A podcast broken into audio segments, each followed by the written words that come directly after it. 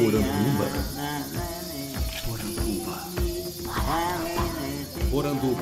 Poranduba. Poranduba. Poranduba. Poranduba. Poranduba. Bem-vindos à nossa Poranduba, o podcast sobre as histórias fantásticas do folclore brasileiro. Eu sou Andrioli Costa, o colecionador de sacis e serei seu guia. E hoje eu tenho o prazer de estar aqui em Porto Alegre com o artista plástico e ativista indígena Denilson Baniwa. Denilson, muito obrigado cara, por estar aqui com a gente. Obrigado, colecionador de sacis, e obrigado, Porto Alegre, por estar me recebendo aqui. Um abraço aí, todo mundo daqui. Maravilha, cara. Então eu queria que, com suas próprias palavras, você se apresentasse para os nossos ouvintes, falasse a sua idade, de onde que você veio e o que, que você faz.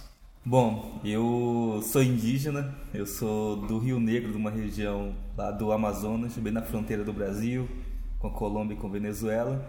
É, eu sou artista plástico, sou ativista dos direitos indígenas, é, tenho uma trajetória já enquanto, enquanto ativista. Eu tenho 33 anos e estou nessa, nessa caminhada aí de ser artista e indígena nesse mundo doido que a gente vive, né?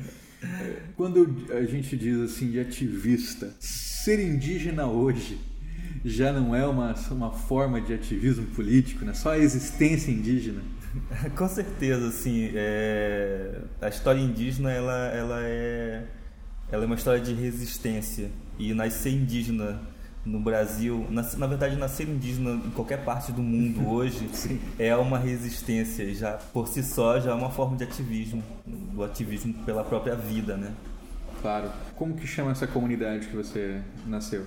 Tá, eu sou do povo Baniwa, que faz parte de um conjunto de 23 povos lá da região onde eu nasci. Eles vivem no Brasil, mas também vivem na Colômbia e na Venezuela, assim, pra, Uhum. porque pra gente não existe essa, essa linha Fronteira, imaginária, né, que foi criada, essa- essas fronteiras, assim. Mas os Baniwas hoje têm mais ou menos uns 10 mil seres humanos Uhum. desse povo e, e convivem nessa região lá chamada Alto Rio Negro, que aí tem nos rios Içana, Ayari, e desce dos municípios de São Gabriel da Cachoeira, Santa Isabel do Rio Negro até Barcelos. Quanto, quanto tempo você viveu lá? Olha, na verdade eu ainda vivo, assim. Eu Ah, tô, é? eu tô, eu tô morando agora no Rio de Janeiro. Já Uhum. vai fazer o que uns seis anos no Rio de Janeiro. Mas, assim, na, na aldeia mesmo, na aldeia eu vivi até os 15 anos, que foi quando eu saí para para terminar o ensino médio e depois ir para a universidade. Qual curso que você fez? é muito louco isso, porque eu saí da comunidade com o objetivo de fazer ciências sociais. Aham. E aí eu fiz três períodos de, de ciências sociais. O meu objetivo era ser sociólogo ou antropólogo.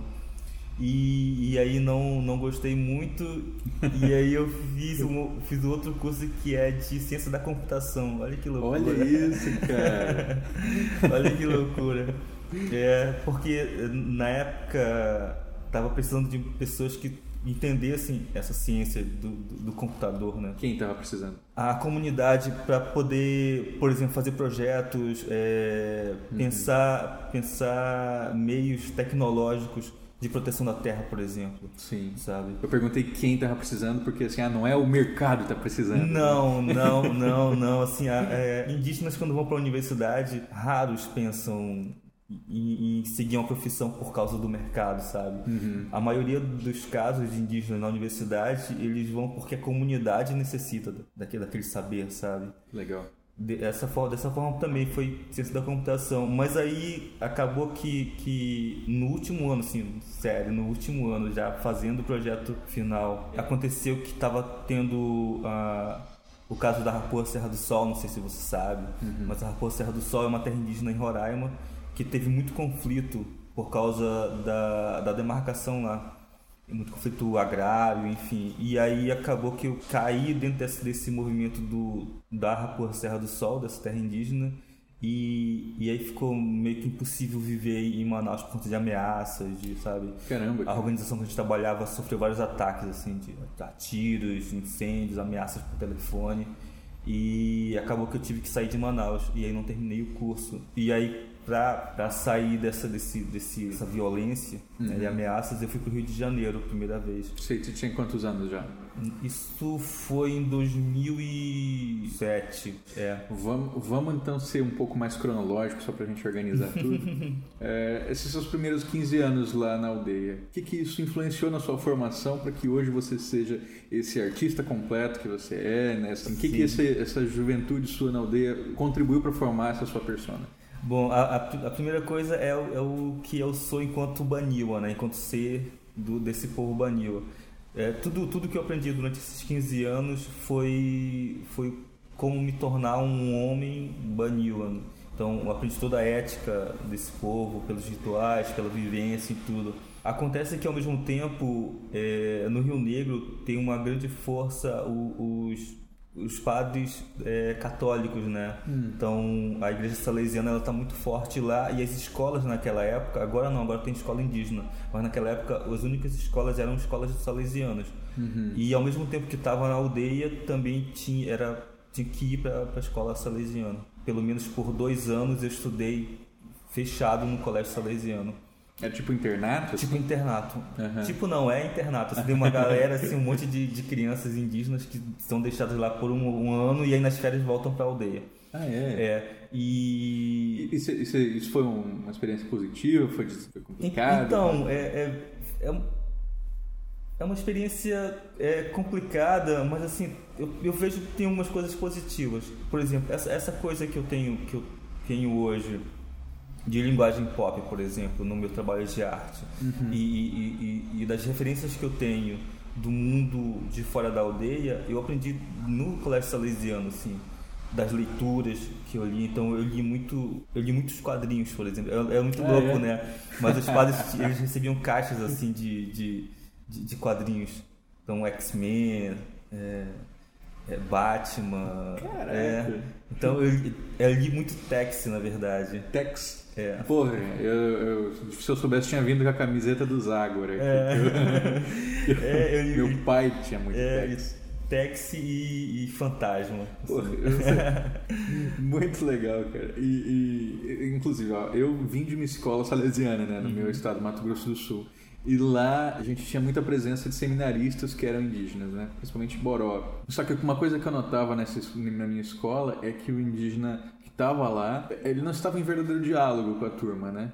Então, assim, eram, eles formavam grupamentos indígenas que ficavam lá tímidos, retraídos. a gente, hoje, refletindo sobre esse meu passado na escola, eu vejo que, apesar de ter estudado anos com Bororo, eu não conheço nada da cultura Bororo direito. Hum.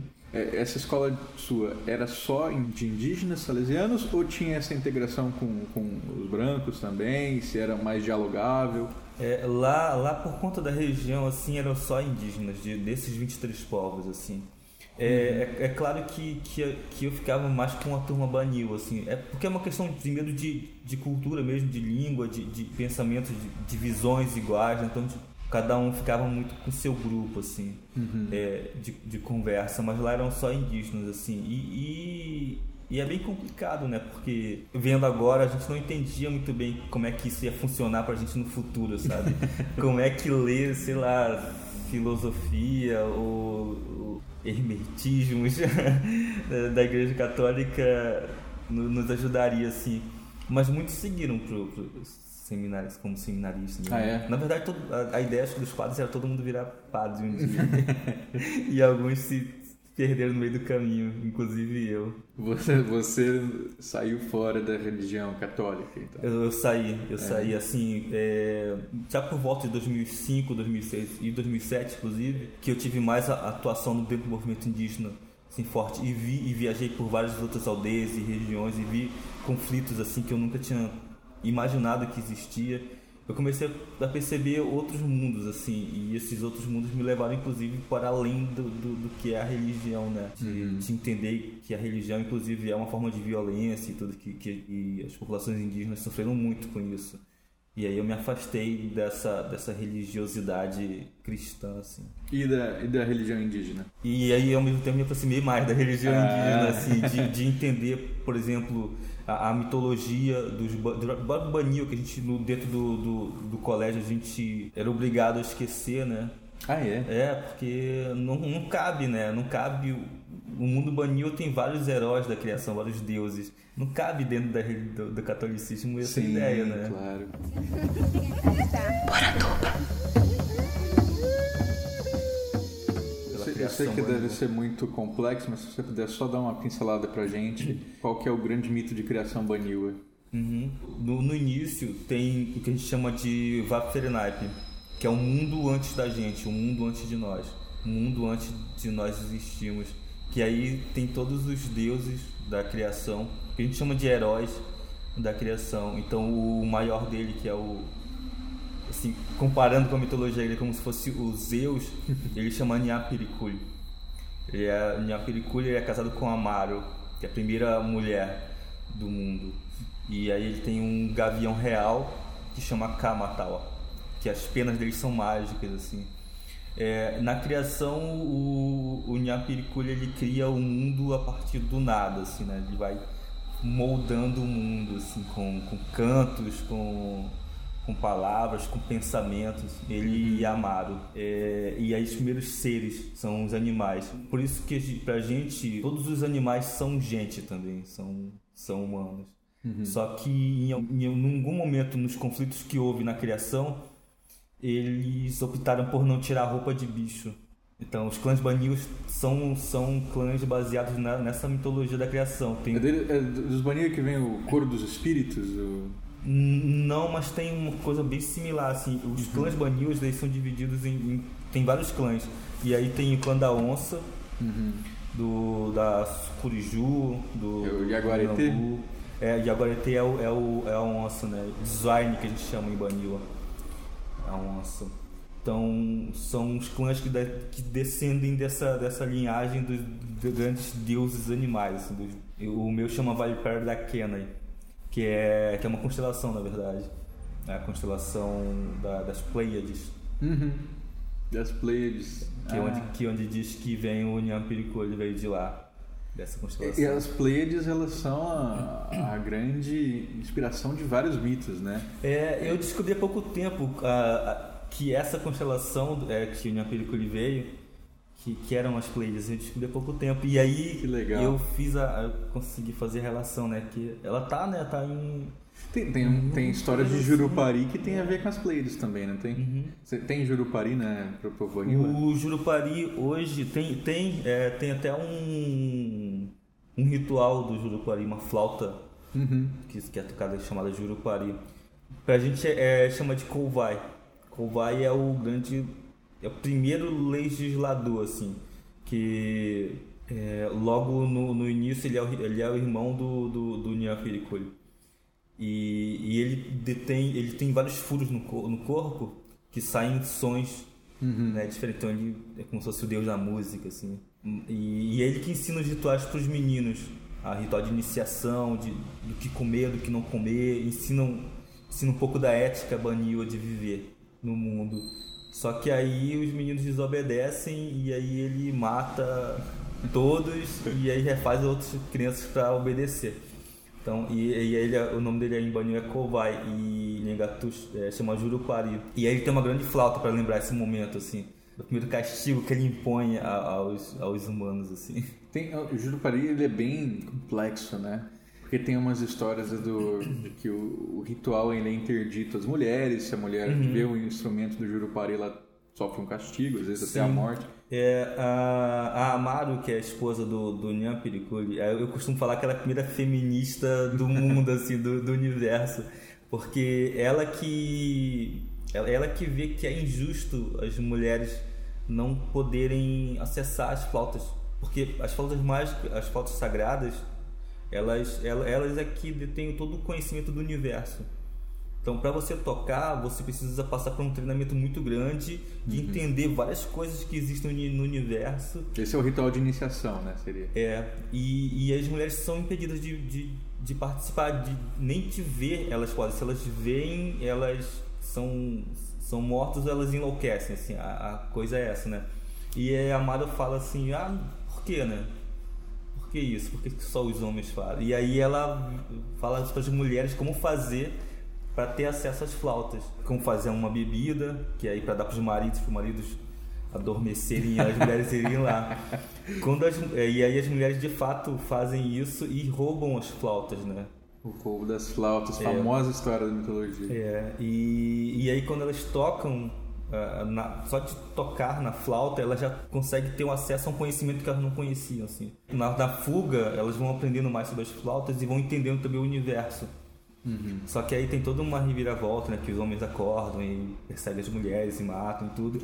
Mas as mulheres sobrevivem e elas guardam os segredos da- das flautas que elas conseguiram ter acesso naquele pouco tempo da fuga ali. E aí disso tem algumas flautas que as mulheres podem ver e participam. E tem outras que elas não conseguiram pegar a tempo assim e ainda são proibidas. O Jurupari é uma dessas, assim. Sabe? Mas aí tem outras fotos que ela conhece. E tem também a ver com aquela história famosa de Jurupari, que ele nasceu da Virgem Selci quando ela come um fruto e o fruto escorre até o meio das suas pernas.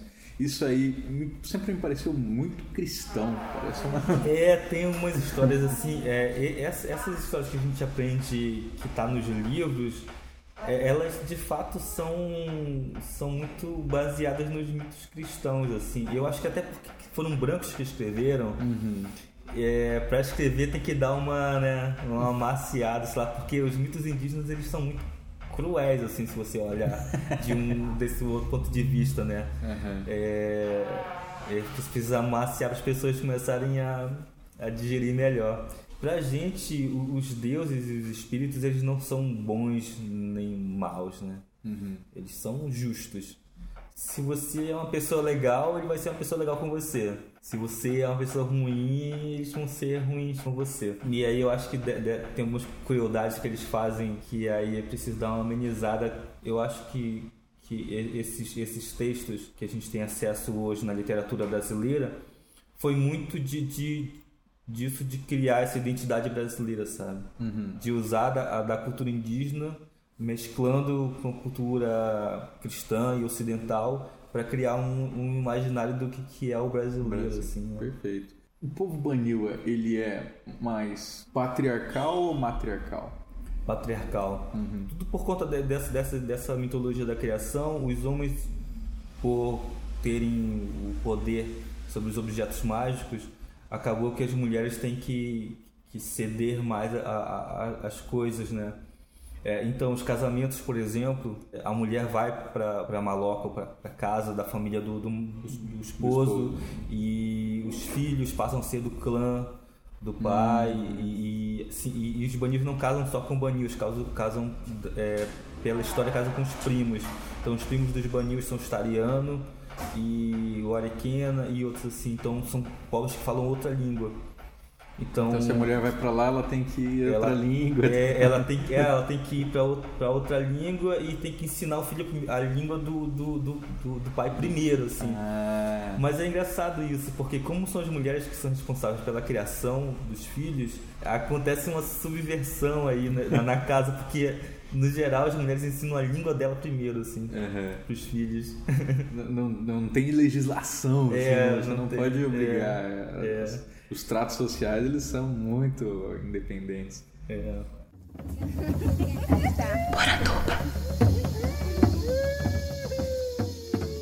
Então, voltando para você. Eu vi que em no- em 99 você faz as primeiras oficinas de, de rádio, né, de comunicação.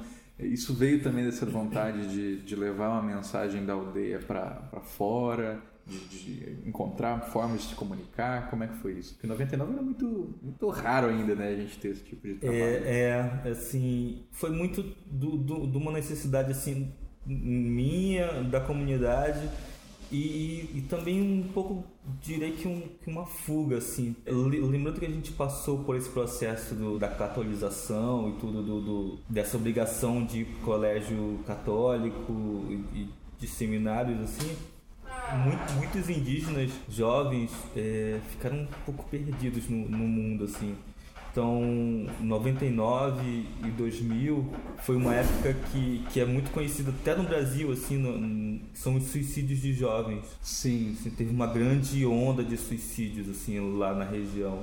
E isso virou até matéria assim, nacional. É, isso é um assunto que tem tudo a ver com o momento, né? A gente fala muito do setembro amarelo, começar suicídio, E o suicídio indígena, ele é uma, uma preocupação que Ele, não ele dá é, é, saiu, né? saiu uma pesquisa aí é, da OMS que, que no Brasil o, o- a taxa de suicídio é tipo três vezes mais do que a nacional, assim. E nessa época lá também tava isso. E, e, e aí surgiu essa, essa chance por conta da organização lá, que é a Federação das Organizações Indígenas do Rio Negro. Então eles ofereceram alguns cursos para jovens indígenas que quisessem ter uma profissão. Que quisessem ocupar a cabeça, na verdade. Assim, começar a fazer alguma coisa. E aí, de- dentre vários cursos que tinham lá, oficinas, eu fui para de comunicação. Você também estava se sentindo assim, meio sem rumo? Muito. É? Muito, muito sim. sim. Enquanto jovem indígena, eu consigo entender hoje também vários jovens, outros jovens indígenas. O, o Brasil, em relação à população indígena, mesmo aqueles que vivem na aldeia, não dá muita perspectiva, sabe? Porque imagina um menino Guarani, por exemplo, ali no Mato Grosso, Mato Grosso do Sul. Que perspectiva ele tem, mesmo mesmo dentro da aldeia, num lugar onde ninguém quer ir de vida, assim? Sim. né? É complicado e os jovens passam por muito por isso, assim, jovens indígenas. Os jovens né, não indígenas já passam por isso. Agora imagina um, um- um jovem de uma sociedade que é totalmente excluída e rejeitada da- do resto da população, assim, que, que não consegue acessar outros meios, assim. É, eu tava muito perdido nessa época mesmo, assim. Sem saber, inclusive, se eu era baniwa, se eu era branco, se eu era católico, se eu não era. Caramba. Enfim. E me ajudou muito, assim, ir pra esse curso. E a questão da expressão, né? Da autoexpressão. Nossa, aprendi muito e me ajudou mesmo, assim. Inclusive pelo contato com outros povos e outras experiências. Eu pude ver que minha vida não era tão ruim, assim. que, que- que triste, né? É. Então, é, e você não tinha entrado na faculdade ainda? Não, nessa época não. Aí que, que depois de, de uns anos que eu fui para Manaus pra fazer ciência, ciência social, Sociais. depois ciência da computação que eu não terminei, e quando eu fui pro Rio eu fiz comunicação. Fez comunicação no final? e terminou? Eu terminei. Opa. Finalmente.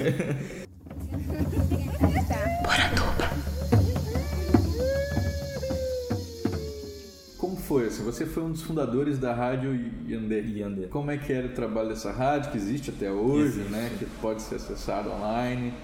É, como é que foi essa ideia de, de criar esse trabalho? Pois é, desde essa época do, dessa oficina lá em São Gabriel da Cachoeira, no Amazonas, a gente já estava pensando, a gente, eu digo, eu e mais outros amigos participamos dessa oficina. Gente estávamos pensando como fazer para difundir mais a cultura do- dos povos indígenas. Com, com o pensamento de que, de que alguns estereótipos são bem nocivos para quem é indígena, sabe? Que o brasileiro ainda tem em relação aos povos indígenas. Então era preciso que a gente pudesse mostrar quem é o indígena, assim, hoje, né? É, isso já, já era uma coisa, assim. E aí, chegando na universidade, eu conheci no Rio de Janeiro a Renata, que é a Tupinambá, e o Anapuaca, que ela é da Bahia e estava morando no Rio de Janeiro, no Rio de Janeiro também, que é também a Tupinambá. E aí a Renata estava fazendo jornalismo e o Anapuaca gestão em marketing. Uau! É, e a gente, tava, a gente ficou conversando dessas ideias, assim, né? De como conseguir inserir a pauta indígena dentro da mídia. E aí, no final, a gente descobriu que não tem como, né? Porque a, pô, a mídia, a grande mídia, ela é dona do- das fazendas, dona do, né? É do governo, é, é, enfim, é do, é, é do Ministério Público, é do, da Justiça, enfim. Não tem como, porque não interessa essas pessoas. Só interessa mostrar o que é estereótipo. Só interessa mostrar o índio pelado dançando, feliz, Ou- né, no ou Xingu, bêbado. Ou bêbado, É. violento, invadindo coisas, sei lá. Sim. E, e daí a gente falou assim, ah, então vamos fazer um, um meio de comunicação nosso, sabe? Daí surgiu a ideia de fazer a Rádio Andê. Quantos anos de rádio? Agora tá quatro anos. E a gente não imaginava o quanto era importante essa rádio. A gente sabia que era importante, mas não imaginava o quanto importante ela se tornaria depois, assim, o que ela é hoje. Ela comunica mais com quem é não índio ou com outros povos indígenas? Com os, com os dois. Com Ah, os é? dois. É, a, Poxa, ra- que bom. é, a rádio hoje ela tem um acesso dentro das aldeias muito grande, assim. É onde a gente vai, ah, os indígenas no- nos, nos cumprimentam e, e falam assim, ah, eu ouço a rádio.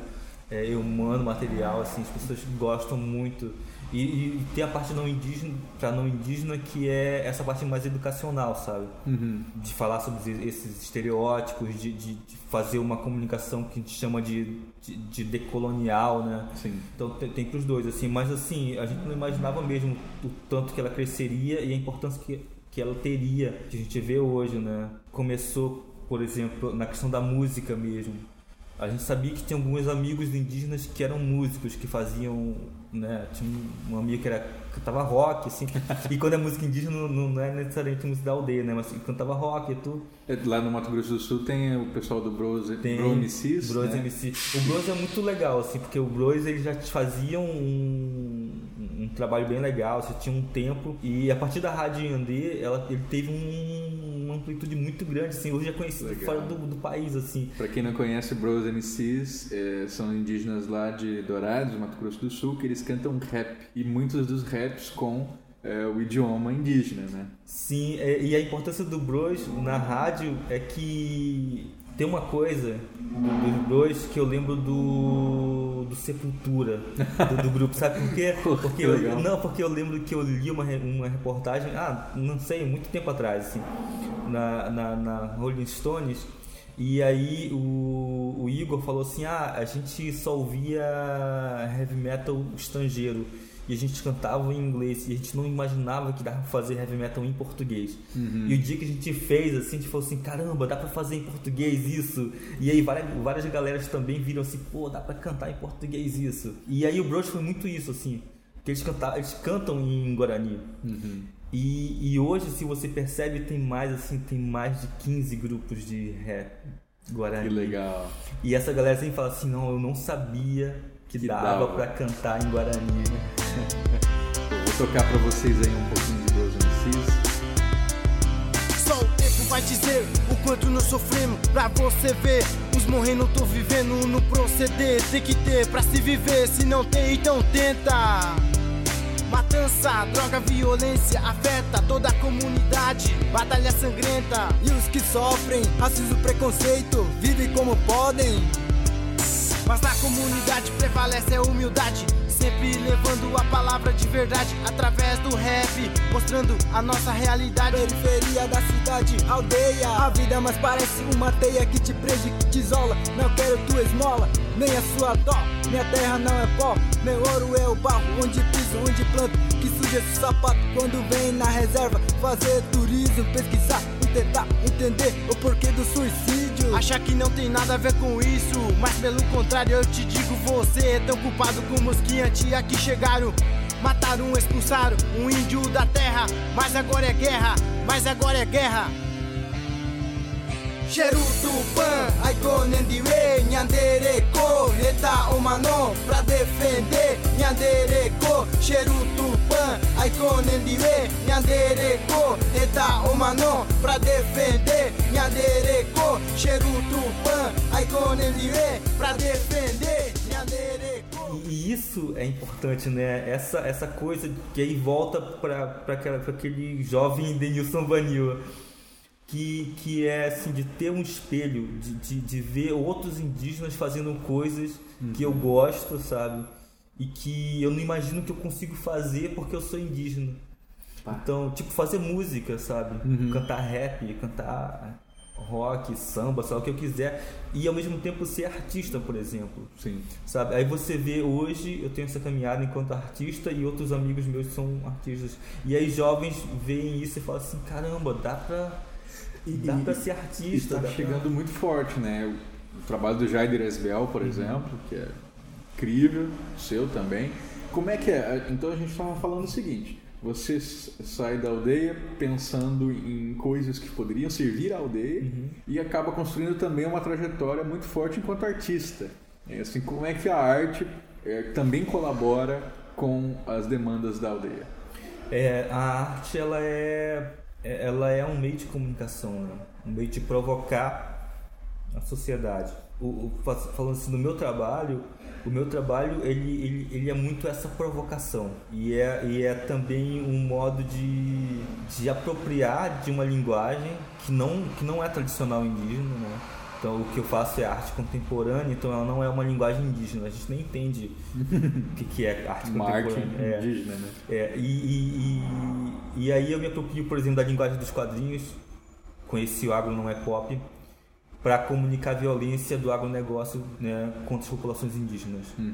E, e isso, é, ao mesmo tempo que instiga a curiosidade de quem não é indígena, de provoca um sentimento, provoca uma discussão, ele também comunica o que os, os outros indígenas estão fazendo em outros lugares, assim, em outros meios de comunicação.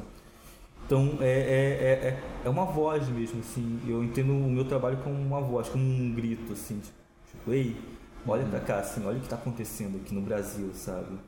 O, pra contextualizar para vocês- quem não assiste TV talvez não esteja acompanhando, mas tem uma campanha muito forte é, do agro é pop, né? Passa no- de manhã nos telejornais, né? Passa em- em- na Rede Globo ali o tempo inteiro essa mensagem de que o agro é bom, o agro é pop. Agro é tech, agro é pop, agro é tudo. Tá na Globo. E aí o Denilson ele faz vários trabalhos dizendo assim: o agro é tox, meu coração é orgânico, Minotauro representando os rebanhos, né? Isso. Todo flechado. É, é, é uma provocação porque assim é, a, a publicidade ela existe porque ela precisa vender alguma coisa. E às vezes ela é mais intensificada porque o produto não vende tão bem. Então você tem que criar uma imagem que possa ser vendável né daquilo. E aí a gente vê isso nessa repetição do agro é pop do agro é pop do agro é pop do agro é pop mas o, o, o tomate que é plantado lá na terra dos Guarani, eles foram expulsos da terra para plantarem tomate. Esse tomate que, que mata os Guarani Caiová lá, também mata a pessoa aqui, cara, no sul, ou em São Paulo, ou no Rio de Janeiro, sabe? Porque vem cheio de veneno. A gente está tá se alimentando de- desse, desse, desse tóxico, né? Que passa pelo veneno, mas também passa pela toxicidade social, né? É, o campo é violento, assim.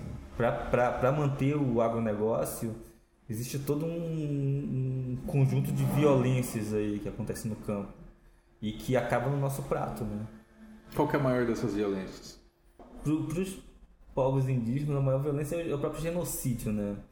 Assim, é, é saber que uma população eram milhões de indivíduos e hoje tem menos de uma centena, assim, sabe? Saber que tinham 2 milhões de, de, guaranis aqui e hoje tem 98 pessoas ali no, no- numa região, porque já morreu todo mundo, assim. Ou de tiro, ou de, de doenças, ou de, por conta desse negócio. Do, da outra coisa, o, a violência de você não conseguir ser quem você é por medo. Sabe? Imagina você viver a sua vida toda com uma característica que, que, que não, você não consegue esconder, mas você não consegue viver aquilo com medo de, de, de, de- de ser né, atacado, de ser violentado na rua, de, de sofrer algum tipo de violência. Assim, Aque- aquela tem vários casos, né, assim, que são... bem- Até, até aquele próprio caso que você estava contando, né? Você, você saiu da sua terra por ameaça. Sim, isso, isso, isso é uma coisa que até hoje, assim, eu, eu, eu ainda, ainda sofro, assim. Até por conta da, Ah, é? até por conta da Yandê também, assim. A- que A Yandê, ela, ela tem esse papel também de, de, de- como meio de comunicação, de denúncia, de, de, de, de apuração de casos, de, de cobrança, né, de, de, de apuração e tudo. Então a gente recebe muito ameaças, assim, por mensagens, por, por telefone. Quem que você imagina que sejam esses grupos, assim? Ah, dos mais variados, assim. Eu fui pro Mato Grosso do Sul, eu e, e o Anapuaca. A gente rodou algumas aldeias, assim, tinha seguido toda hora, assim. Caramba. Seguido toda hora. E a polícia parando toda hora pra revistar e perguntando o que eles vão fazer lá. Assim, ah, vocês são, são da rádio? Sim, é. Vão fazer? Clima, né? Clima. É, é um clima complicado e que muitas, muitas pessoas que, tão- que estão na cidade não, não, não, não sabem, né? Uhum. Tem lugares assim no, do Brasil que parece o Oriente Médio, pelo que a gente vê pela TV, sabe? No próprio Mato Grosso do Sul, é, perto ali da fronteira, a gente passou por carro e vimos vários que a gente chama de jagunços, né? Sim. Com, com armas pesadas, assim. Tipo, eu, em Roraima e no Amazonas, eu vi pessoas armadas, assim, garimpeiros e, e madeireiros, assim, né? Armados para matar indígenas e matar qualquer pessoa que fosse atrapalhar o, o, o negócio deles. Mas eu vi lá carabina, sabe, 38, e, e Mato Grosso do Sul, perto da fronteira, eu vi fuzis, sabe? Nossa e eu fiquei Senhora. assim, caramba, que país é esse, né? Que, que louco isso. Impressionante, cara. E a gente aqui na cidade não tem a menor ideia do que acontece fora, assim.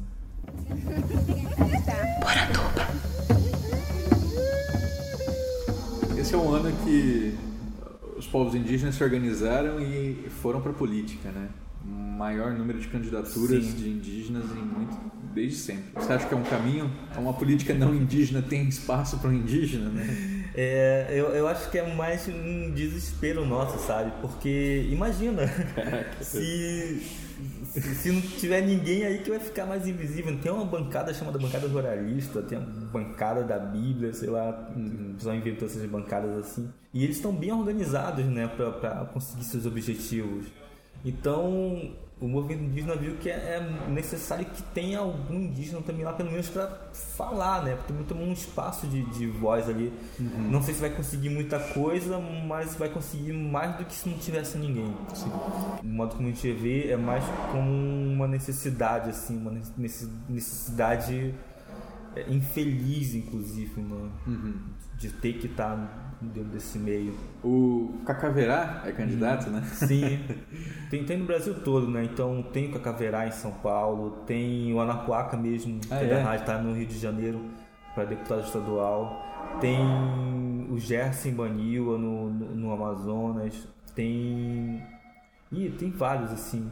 É, Já vou fazer uma propaganda da Yandê. A gente tem um link lá na Yandê que tem a lista de todos os candidatos indígenas. Boa, boa. É, por estado, né? Vamos deixar aqui no post aí para vocês. É,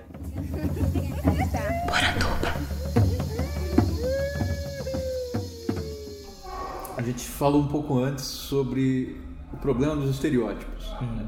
Tem- e muitos leitores mandam para mim falando assim: olha, André, olha, eu tenho medo de escrever sobre povos indígenas na minha ficção, na minha fantasia, nos meus contos, porque eu tenho medo de ser desrespeitoso. Eu falo, tem que ter medo mesmo.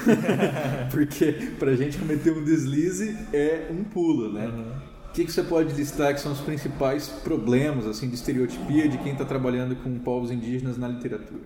Ou, ou assim, nas artes de forma geral. né? Aham. Eu- Primeiro, eu acho que se a pessoa já está preocupado em não ser desrespeitoso, já é um grande avanço, porque muita gente nem Nem tinha. é- essa essa opção nem passa pela cabeça assim. As principais coisas são são relacionadas principalmente a, a adereços e localidades, por exemplo, sabe? É, tem, tem tem adereços que nem todos os povos usam, Tipo cocar. tipo cocar. Aham. Cocar, sim, a maioria usa cocar, mas nem todos usam. E, e quando se usa cocar, ele tem um significado muito importante pro, pro povo. É, por exemplo, dos baniwas, os baniwas têm, têm um cocar que é feito de garça branca, das penas da garça Uau. branca, então ele é todo branco. Que lindo. Esse cocar ele só é usado por pessoas que dominam o canto e dança. Então é chamado até de mestre da, mestre da dança, ou mestre do canto. Então esse cocar branco ele já, ele já diz quem aquela pessoa é dentro. Então ele é o, ele é o mestre que conhece os cantos e as danças, né, o uso da flauta. Então, Porque quando a gente pensa em cocar, normalmente é aquele cocar de, de multicolorido, pena de arara, né? Sei o É, é. Tem, tem, tem cocadas que, que, que são como se fosse o RG da pessoa, sabe? De ele estar com aquilo e já diz se ele é uma liderança. Se, se você quer escrever, por exemplo, um conto sobre um, um guerreiro, não sei. Tem um cocar que é para guerreiro, sabe? Tem um- uma pintura que, que, que diz quem ele é. É, mas mesmo assim tem que ver também qual região de que é aquele personagem. Se ele for da região ali dos Bororo, sabe? É diferente do cocar de uma região dos Caiapó, sabe? Mesmo, mesmo usando a mesma pena amarela. Da, né, do papagaio da arara. E pintura, pintura corporal? Pintura corporal é uma outra coisa também que é bem complicado, assim. É preciso ter uma pesquisa bem, bem grande assim, se você quer construir um personagem. Porque a, a pintura corporal, ela tem que inclusive casar com os adereços Nossa. que, que o personagem usa, porque senão você vai imaginar, você usa uma pintura do guerreiro lá, do, do teu conto, ele é. ele tem um espírito da onça, por exemplo. E aí ele usa uma pintura de onça no corpo, assim, no rosto ou, ou no corpo todo. Mas aí ele usa um dente de jacaré como adereço. Tipo, não Ele não faria isso. não faria isso. Porque a onça e o jacaré não, não são compatíveis, assim, são, né? Então tem que ter uma pesquisa e entender, mas é, é, é- é do, do, do escritor mesmo ter, ter que entender o espírito do, do seu personagem, né? De entender o que, que ele faria, o que, que ele não faria, que decisões ele tomaria, o que, que ele usaria, o que ele não, não usaria. Onde é que você acha que é possível encontrar essas, esse material? É só conversando com indígenas? O, o- o ideal seria conversar com um indígena, assim, o ideal seria trocar uma ideia, assim, mesmo, mesmo que por pouco tempo, mas trocar uma ideia.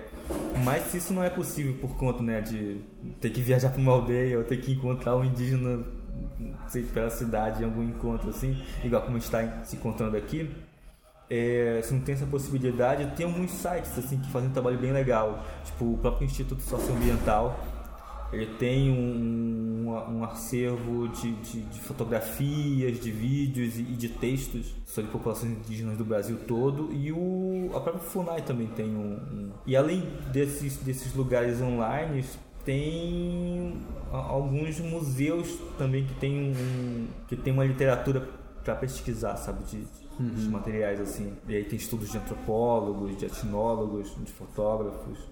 Então, nos museus geralmente tem um- uma biblioteca bem rica assim de, de referências indígenas sobre povos Legal. e região. E, e questão de nomenclaturas, por exemplo, é, índio ou indígena? É, a- gente a gente tem uma uma coisa com essa palavra índio assim, muito muito menos pela palavra em si, mas muito mais pelo significado que ela ganhou ao longo dos tempos, sabe? Porque índio é, é um xingamento, né? tipo, é, você tá em algum lugar e você faz alguma coisa errada, ou você comete uma gafe, ah, parece índio, sabe? Programa de índio. Programa de índio, Aqui no sabe? Rio Grande do Sul a gente usa o indiada. Né? É, Tipo assim, ah, vou fazer uma indiada, vou fazer uma coisa ruim, uma coisa. É, é, é, é, esse, esse significado ruim é que a gente ficou assim, mas e aí também tem um significado do próprio da etimologia da palavra, né? Porque o indígena ele ele significa aquele que é natural do lugar, né? Então o antônimo de indígena é alienígena, aquele que vem de fora, né? O alienígena é aquele que vem de fora, o que não pertence àquela localidade. E o indígena é o que é natural daquele lugar. Então a gente entende que o indígena seria uma forma mais apropriada de, de, de, de, de, de falar sobre, sobre essa situação, de Em representar. textos, anti, em textos antigos, né, de antropólogos do século XIX, assim, era comum aborígene, né? Ah, é aborígene, tem, tem, tem várias coisas assim. Mas eu também esses textos antigos são bem complicados. Hoje nem se usa mais também. Se É, chamar alguém de aborígene, está pensando em outra coisa, né? É, é porque aborígene também tem um significado meio estranhos assim da, da própria palavra, né? Que tem a ver com civilização, inclusive, sabe? De, de não civilizados. Ah, boa. Interessante. E outra palavra é tribo. Tribo. tribo, é, tribo é a mesma coisa também. É uma palavra que, que passou a, a- significar várias coisas, assim, né? O, o negócio é que, que até os anos 2000 e tudo, ninguém perguntou na real, assim, o que, que os indígenas queriam que falasse sobre eles, assim. Ninguém perguntou, assim, ah, como é que vocês gostam de serem chamados, assim. Por isso, inclusive, vários nomes de povos são ofensas, né? É isso que eu tava pensando, porque, por exemplo, é, qual que é aquele que é cara de macaco? Acho que é. Ah, tem, tem muitos, é, tem agora. Acho que é cangangue, tipo cara de macaco. É, coisa tipo assim. isso, assim, do. É. dos, dos tucanos, assim, que também é, é tipo porque eles têm um, um nariz mais grande, assim. e aí, mas eles chamam de é o nome deles, assim, sabe? E aí ninguém. O que que é Iapamaçã? Iapamaçã é, o, é o, é o povo tucano, assim. O, Ah. a- a- a- o nome deles, O nome- que eles, Uhum, o nome tradicional que eles chamam. E aí daí vem essas palavras também, tribo, que ninguém chama de tribo, sabe? A Uhum. gente chama. A, a, a maioria dos povos com quem tive contato e aprendi alguma coisa, é, o povo ele é chamado de gente só. Gente. Gente. Gente. Tipo, Iepá maçã é, é gente da pedra. É, aí- mas aí também é, é muito mais fácil para as pessoas usarem tribo e índio porque generaliza também, né? Facilita as coisas, né? Do que pesquisar sobre, ah, como é que você quer se chamar? Ah, chama de, de facilita. E o Baniwa quer dizer o quê? Banil ele tem a ver com, com a planta da mandioca, de onde tem veneno. Que Maniva? É, a maniva. Eu não sabia. É, porque os banils eles têm um.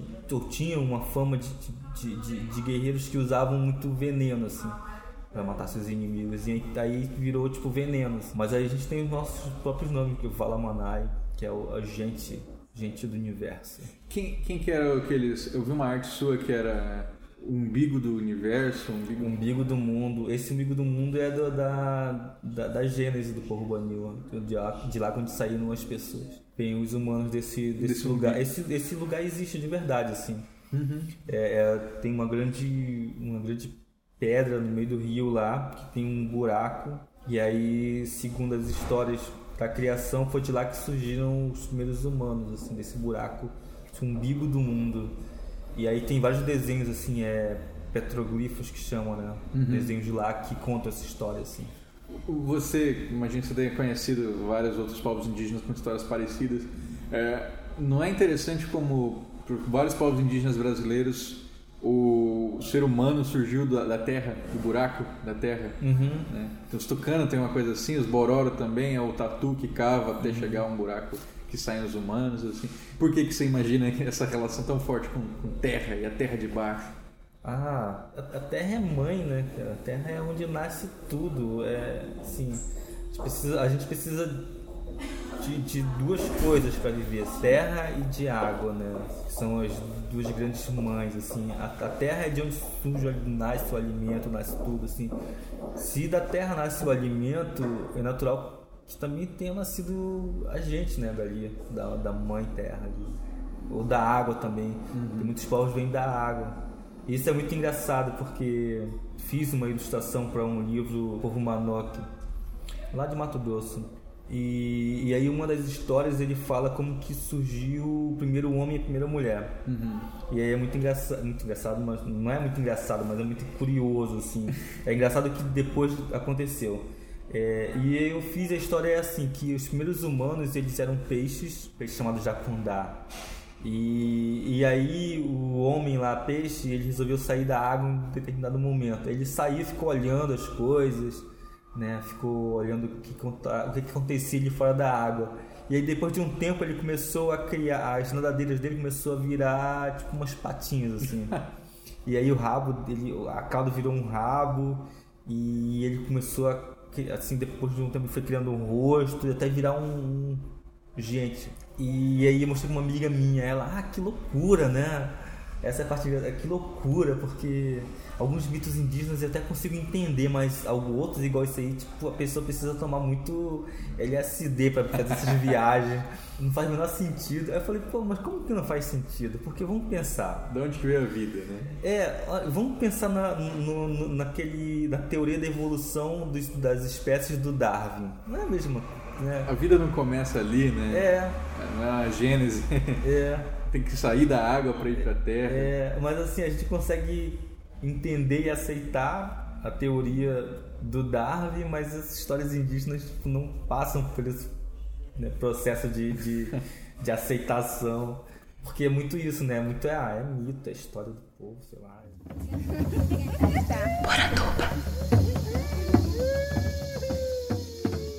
E como é que é essa história que você teve que ir para o Chile para entender uma parte de um mito que era Baniwa. eu nem vou contar essa parte minha, mas eu vou contar de uma outra parte que é muito mais importante, assim, que é de um, de um pajé dessano. Assim, até 1980, por aí, quando, quando os primeiros antropólogos começaram a publicar esse, esse, esse mito da criação do povo dessano, falava que tinha que uma cobra desceu do, do, do céu em forma de relâmpago, uhum. Né? E aí desceu em cima de dois montes que são dois grandes seios e embaixo tem um lago do leite. Esse pajé, esse povo, eles só conheciam, eles nunca tinham saído dali da, da região, eles só conheciam aquela geografia. Então você baseia todo o teu conhecimento dentro do mundo que você conhece, né? Uhum.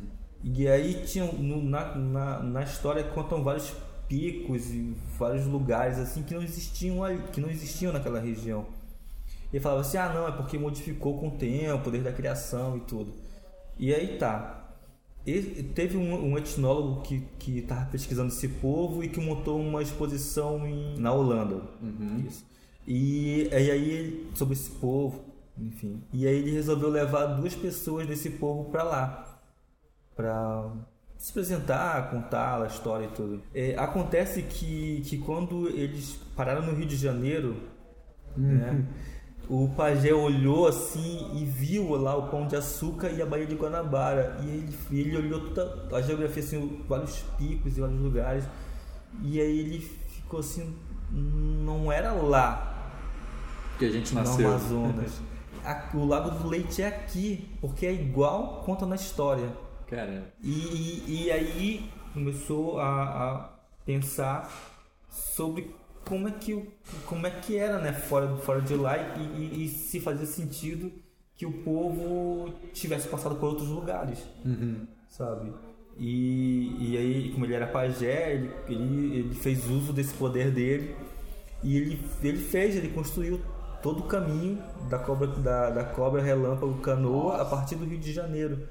E isso mudou inclusive a literatura depois. Então, os, os livros publicados pelos antropólogos e cientistas depois já colocam o Rio de Janeiro como esse lugar onde caiu o raio da serpente. Isso é incrível porque volta para a gente poder encerrando falando do seu trabalho em exposição e uma das mais famosas eu vi que é a cobra canoa que estava exposta no Rio de Janeiro. Como é que era essa, essa esse desenho que você fez? É, esse, era um grafite? O quê? É, esse foi, foi, foi um grande mural, assim, 75 metros, é, na exposição de Aguataporã, Rio de Janeiro indígena. Essa exposição ela, ela se trata de, um, de uma apresentação do Rio de Janeiro antes de ser Rio de Janeiro, né? ou do Rio de Janeiro indígena. Então ele conta com recortes de jornais e documentos antigos contando a história da ocupação indígena no Rio de Janeiro até os tempos atuais. E aí eu fui convidado enquanto artista para fazer o, a linha do tempo em contraste com a linha do tempo dos documentos oficiais, digamos assim. Então uma linha do tempo indígena. E, e aí eu escolhi a cobra canoa, essa, né, essa cobra da transformação, Dessano, e Tucano também porque ela conta a, a, a, trajetória desse povo ao longo do tempo e onde a cobra cai em determinado local e aí ela vai viajando por vários territórios distribuindo as populações indígenas pelo, ao longo do seu caminho. Então é isso, tem a linha do tempo não indígena, né, com fotos e vídeos e tudo, e tem a minha linha do tempo que é a cobra da transformação, Cobra Canoa. Sensacional. Como que um cara que fez tanta coisa, inclusive ciência da computação, vai se tornar um ilustrador? E qual foi a primeira arte que você fez? Foi a troco do que? Pois é, é, desde sempre, na, na verdade, né, o povo banil ele é um povo muito gráfico, assim, tanto que, hum. que, que, os grafistas banil são muito conhecidos, assim, principalmente por conta da cestaria várias sílabas gráficas e tudo, vários desenhos. Mas eu, eu sempre gostei de desenhar, assim, de, de, de, de, ilustrar pensamentos meus.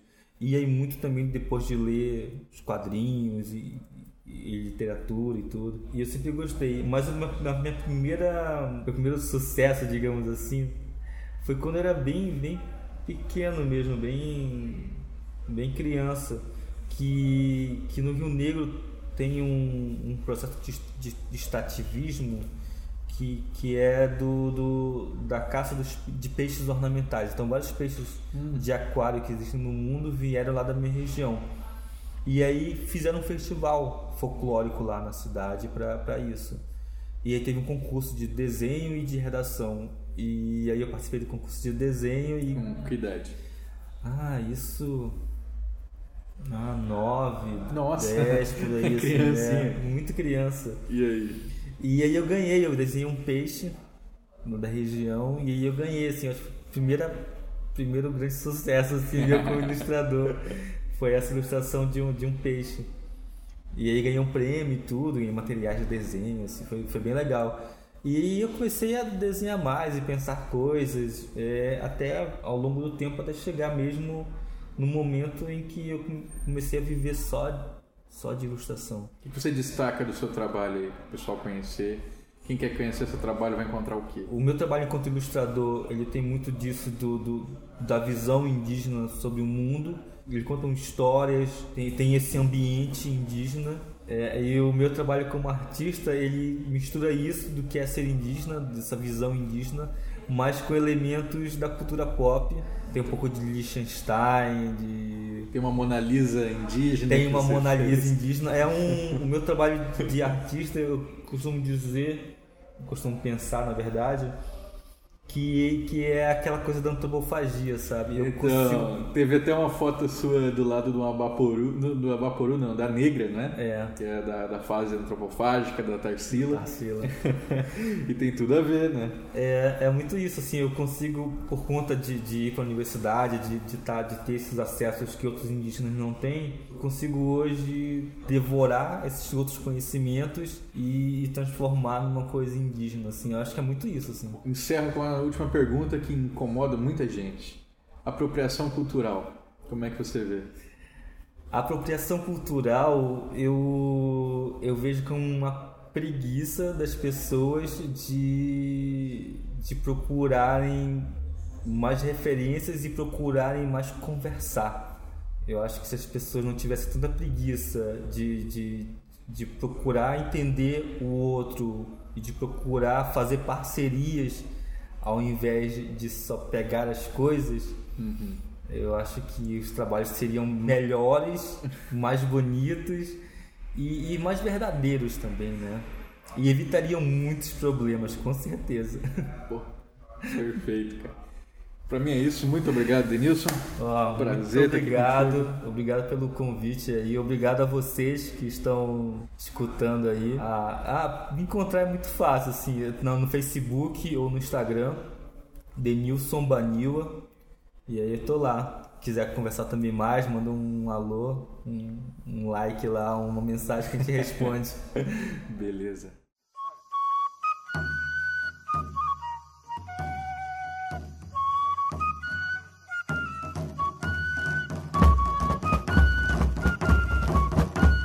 Gostou do programa?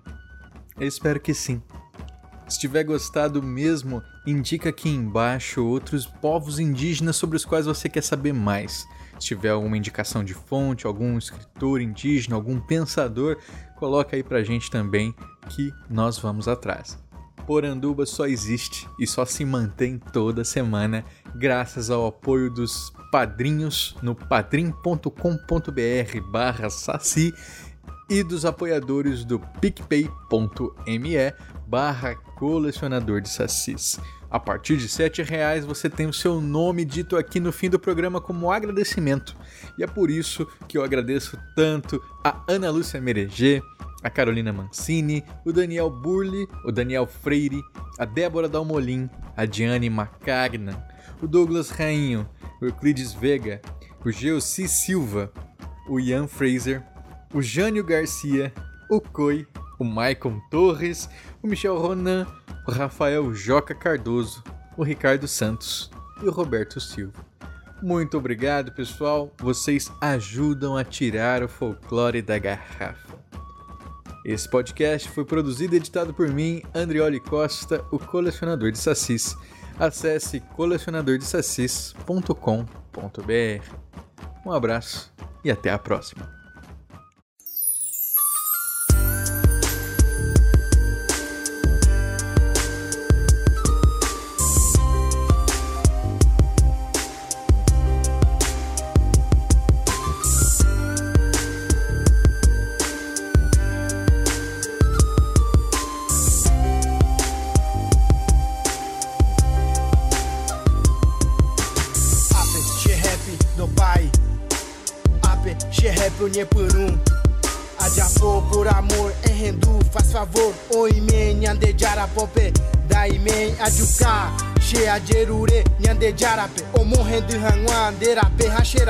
Daí, quai, bae pa o raça, nem a campe. O grau da sua maldade, daí, quai.